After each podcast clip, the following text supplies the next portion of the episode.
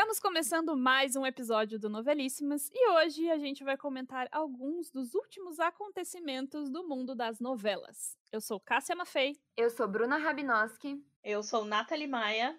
E se você acha que a pandemia do coronavírus parou o mundo das novelas, você está enganado. A gente parou as produções, os autores, atores e equipes estão em casa, mas tem notícia, tem coisa acontecendo. Nós temos os reprises das novelas, as audiências desses reprises, as reclamações de fãs, os pedidos por outras novelas na internet. E também a ansiedade de preparação para a volta. O que será que vai acontecer?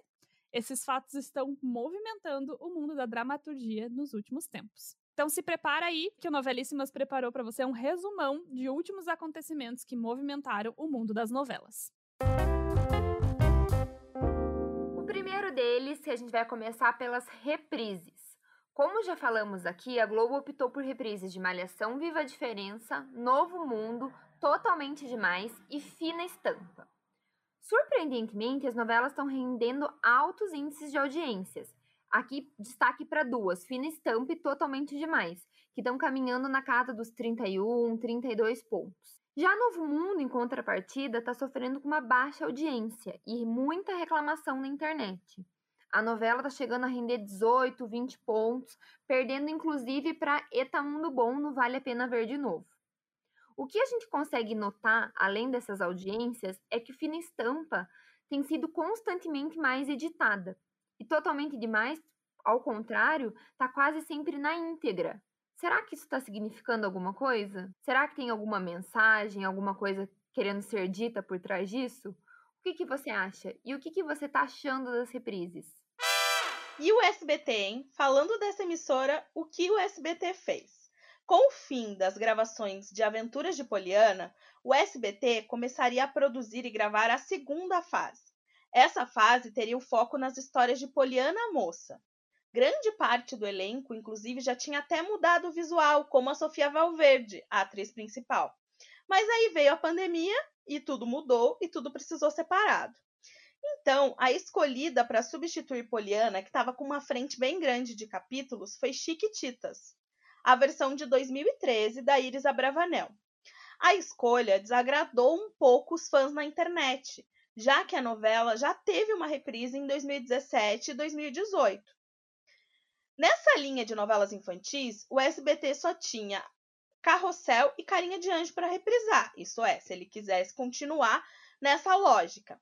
E também, pensando nisso, Carinha de Anjo deveria substituir Cúmplices de um Resgate, que é o segundo horário de novelas do SBT, que já está na sua reta final. Se não bastasse todas essas questões, o SBT ainda tem uma novidade, que é a demissão de Leonor Correia. Ela que é irmã do Faustão e foi autora de Carinha de Anjo e estava lá na base de autores da novela para fazer outras novelas para a emissora. Que novela vai substituir Poliana? Eu não faço ideia e pelo jeito o SBT também ainda não. E também tem muita nostalgia. A Band anunciou de surpresa o retorno de um de seus grandes sucessos, Floribela. A novela foi produzida entre a Band, RGB e Cris Morena Group e é uma criação da autora argentina Cris Morena, que é dona de sucessos como Chiquititas e Rebelde. Exibida em 2005, a novela teve mais de 300 capítulos divididos em duas fases. No Brasil, a adaptação ficou por conta da autora Patrícia Moretson, e os protagonistas eram Juliana Silveira, Roger Gobet e, na segunda fase, Mário Frias. Os fãs ficaram enlouquecidos com a notícia e lotaram as redes sociais. Os atores fizeram lives relembrando o sucesso e 15 anos após a sua exibição, a novela e os fãs terão seu momento nostálgico. É hora de achar Domênico? A Globo anunciou que retoma em julho as gravações das novelas que ficaram inacabadas. A trama Salve-se Quem Puder, de Daniel Ortiz, e Amor de Mãe, de Manuela Dias.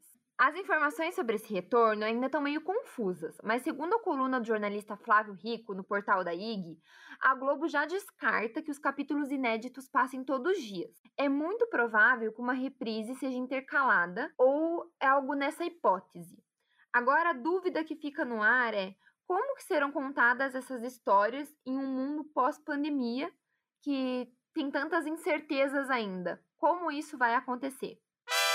Os Mutantes na Globo Não, não é bem isso. O autor dos Mutantes, novela de grande sucesso da Rede Record, anunciou que tem um projeto em espera na Globo.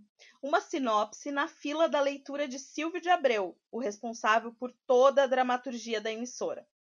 O autor ainda comentou que tem duas novelas prontas no SBT. Será que temos novidades nas telinhas? E temos muita Larissa Manuela. A estrela Tim do SBT chegou na Rede Globo um pouquinho antes da pandemia. E como tudo parou, ela está em preparação para a novela Além da Ilusão, mas isso não significa que ela não esteja aparecendo na telinha. A Globo tem usado muito a imagem dela em participações em programas de TV e em lives. Ela já participou, por exemplo, de um quadro no Caldeirão do Hulk e em lives no G-Show. Em uma dessas participações foi no Multishow, que ela participou com o namorado Leonardo Cidade, do Lady Boff, da Tata Werneck, e com o Rafa Witt também. E aí a gente pode ver um pouquinho de o que pode ser que aconteça na novela, porque a Larissa Manoela e o Rafa vão ser um casal. Aliás, não é o que vai acontecer na novela, porque aqui a gente tá falando de comédia e brincadeiras. Mas a Tata quis ver se vai ter clima desse casal e já fez até testar beijo técnico à distância com tela de celular.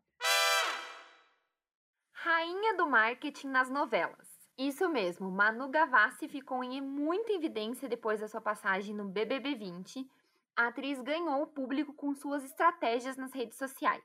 Manu também já participou de algumas outras tramas na Globo, como Em Família, Malhação Sonhos, e ela já atuou em uma série do SBT, a Z4, que era uma parceria com a Disney Channel. Em uma live com a Marina Rui Barbosa, para uma marca de joias, ela foi questionada pela Ruiva se tem vontade de atuar em novelas novamente.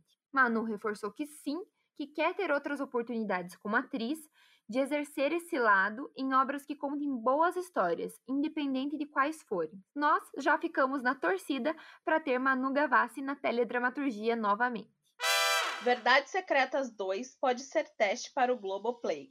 Que o streaming da Globo vem crescendo nos últimos tempos, isso é verdade. Já comentamos aqui que muitas novelas estão voltando. Mas, segundo informações do site Na Telinha, a Globo tem planos audaciosos para o Globoplay, a começar por Verdades Secretas 2. A trama de Valcer Carrasco pode ser um termômetro para medir a capacidade da plataforma de ter novelas exclusivas. A ideia é que a trama seja disponibilizada primeiro no Globoplay e depois nas telas da Globo. Será que vai emplacar? Sem crianças, animais e comida. Um dos protocolos para a volta das gravações também impactam diretamente as crianças. A Globo decidiu que crianças, animais e comida não vão estar nas gravações só assim em casos de extrema necessidade e com muito, muito, muito, muito cuidado. A gente comentou aqui que isso afeta muito Salve-se quem puder, que tem um núcleo que as crianças e animais são muito importantes. Idosos e grupos de risco também terão menos cenas e espaços nas tramas. A ideia é que também rolem sequências noturnas para evitar transporte durante o dia. Vamos torcer que isso daí dê certo e as novelas possam voltar do jeitinho que a gente gosta, né? E o décimo acontecimento nesses últimos dias na dramaturgia é um: você tá demitido. No meio do caos da saúde e da pandemia, também aconteceu demissões dentro do alto escalão da Globo. José de Abreu, Vera Fischer e Miguel Falabella estão na lista. A especulação é que contratos mais longos ainda devam ser afetados no período. Estamos torcendo para que tudo passe logo e tenhamos outras boas histórias para eles na TV. E no nosso bônus de hoje, de volta para a terrinha, uma baixa em Salve-se Quem Puder. O ator português José Condessa, que interpretava o Juan na trama, quebrou seu contrato e fugiu de volta para Portugal. Segundo a coluna da Patrícia Kogut, o ator vai protagonizar uma novela na RD1, principal emissora de lá. O ator confirmou que já tinha esse compromisso antes da pandemia começar. Isso fez com que o autor Daniel Ortiz tivesse que reescrever cerca de 40 capítulos para a trama, mas ele já achou um desfecho e anunciou a entrada de Rodrigo Simas, irmão de Felipe, no elenco. E aí, na batalha Simas versus Simas, quem será que vai ficar com o coração de Luna? Bastante coisa, né? Isso que a gente separou 10 acontecimentos e um bônus para esse episódio. Se você gostou dessa lista ou se você tem alguma outra informação para complementar, comenta lá no nosso Instagram @novelíssimas qual notícia do mundo das novelas que mais te impactou ou novidade que você tenha pra gente. A gente se vê no próximo episódio. Tchau. Tchau. Tchau.